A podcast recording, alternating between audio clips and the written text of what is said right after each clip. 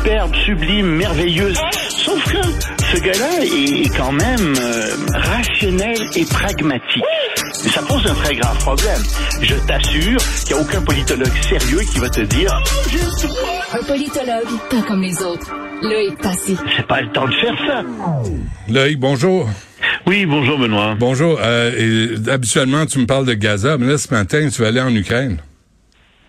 Ben écoute, euh, je te parle de Gaza, mais je suis obligé de te parler de l'Ukraine parce que ça se passe mal en ce moment en Ukraine. Ils sont à court d'argent et Zelensky doit s'adresser au Congrès américain euh, très bientôt. Euh, ils ont donné le Congrès américain déjà 111 milliards de dollars à l'Ukraine et en fait, il n'y a plus d'argent dans les coffres. Et, et, bien sûr, l'Ukraine a besoin de munitions, elle a besoin d'argent et les républicains disent non. Non, en fait, si vous voulez de l'argent, euh, bah, il va falloir que euh, vous, si vous voulez qu'on vote pour euh, pour, pour un, budget, il va falloir que euh, vous diminuiez les moyens d'enquête euh, de l'IRS, qui, qui s'occupe donc de, de, de tout ce qui est récupération d'argent aux États-Unis, etc. Donc pour avantager les plus riches, et surtout, il va falloir que vous votiez des lois plus restrictives en termes de droit d'asile et de législation sur les immigrants aux États-Unis. Alors euh, là-dessus, euh, les démocrates ne veulent pas. Ils disent mais écoutez, on a absolument besoin de cet argent-là. Faisons un grand paquet pour tout le monde. Euh, votons 106 millions de dollars pour Taïwan, pour l'Ukraine, pour Israël, pour tiens le renforcement euh, de la frontière euh, au Mexique. Mais là-dessus, encore une fois, euh, la Chambre des représentants ne bouge pas. dit non, non, on veut absolument que vous changiez les lois, que vous rendiez donc plus difficile, plus facile finalement l'évasion fiscale pour les riches et que vous interdisiez davantage l'entrée d'immigrants et de réfugiés aux États-Unis. Sinon, on ne votera pas pour ça. Hmm. Alors c'est très grave pour euh, ce qui se passe. Et, l'Europe, évidemment, les Européens sont évidemment assez découragés de ce qui se passe. Je suis pas sûr que tout seul ils seraient capables de soutenir à bout de bras euh, la guerre en Ukraine. On est vraiment dans un moment crucial.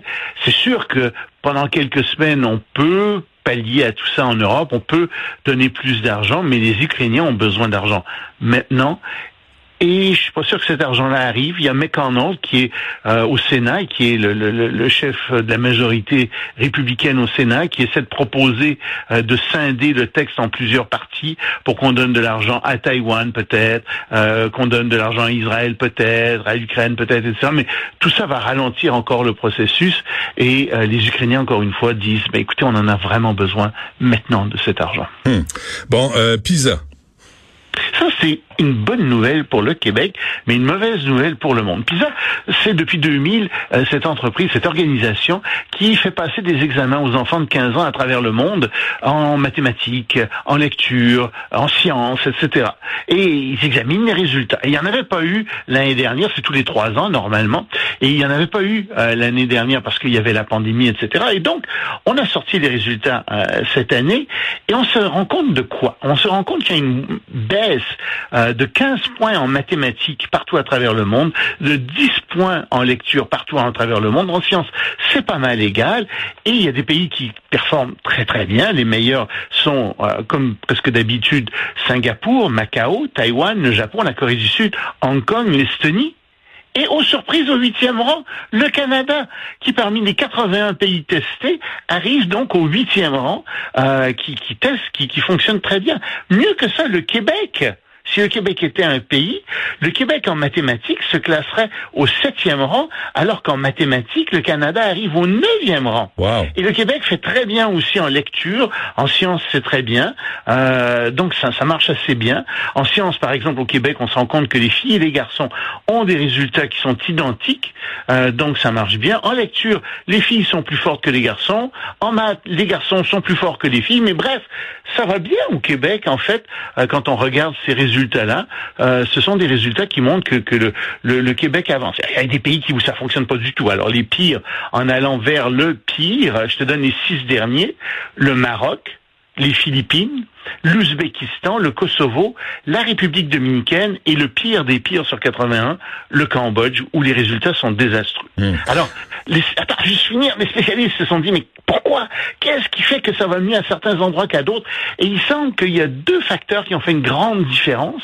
D'abord, la présence de professeurs en ligne pendant la pandémie. Alors dans les pays riches où il y avait des professeurs en ligne, ça a bien été. Et l'autre point important, c'est l'utilisation des cellulaires en classe. Là où on laisse les étudiants étudiants, enfin les élèves utiliser des cellulaires en classe, les résultats sont bien moins bons aussi. C'est vraiment intéressant, mais là, faut t'arrêter parce que Bernard Drinville va dire Hey, la grève continue, on n'a pas besoin de retourner à l'école. faut, faut juste se méfier de ça. Bon, et parle-nous de la production de livres en Grèce, là, parce que ça, c'est grave. Ça, si on aime l'huile d'olive, c'est très grave. Ça avait été très mal déjà l'année dernière. Une baisse, il y avait une grosse baisse de l'huile d'olive. Je sais pas si tu as remarqué, mais l'huile d'olive, c'est cher. Hein. Ça a doublé de prix, triplé de prix. Ça va monter encore plus en Grèce. Les la, la, production a baissé de 50% en Grèce. La production d'olives. Tellement qu'il y a des gens qui se mettent à voler des olives. Pas juste secouer les arbres puis ramasser des olives, etc. Non, Ici, des branches entières d'un arbre, ils mettent ça dans un pick-up puis ils s'en vont. Alors évidemment, c'est désastreux pour les oliviers, qui sont des arbres qui poussent très très lentement, mais c'est aussi désastreux pour les producteurs, qui sont obligés de mettre des clôtures autour euh, de leurs oliviers, qui mettent des caméras, etc. Euh, et, donc, ce que je t'annonce, c'est que le prix de ton huile d'olive, et de mon huile d'olive, et de, hmm. tous les autres, va malheureusement augmenter euh, l'année prochaine encore. Richard Béliveau, qui arrête pas de dire de l'huile d'olive pour faire à manger, pour la cuisson, s'il y a, a rien de meilleur pour la santé, euh, ça va commencer à coûter vraiment très cher pour mieux ben manger. C'est mieux s'alimenter. Oui, euh, oui, mais tu peux toujours te replier sur le canola, c'est pas mauvais non plus, mais je préfère l'huile d'olive aussi. Très bien. Loïc, on se laisse là-dessus, puis on se reparle demain. Salut Anna.